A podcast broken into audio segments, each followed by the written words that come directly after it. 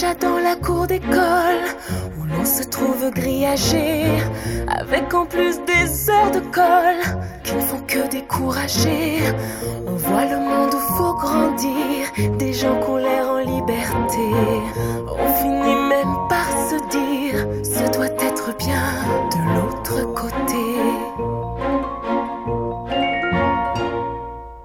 Puis on s'éloigne des tubes de colle On voit bien que rien ne décolle, qu'on n'est même pas soulagé. Comme on remplit des caddies, on se gave de programmes télé.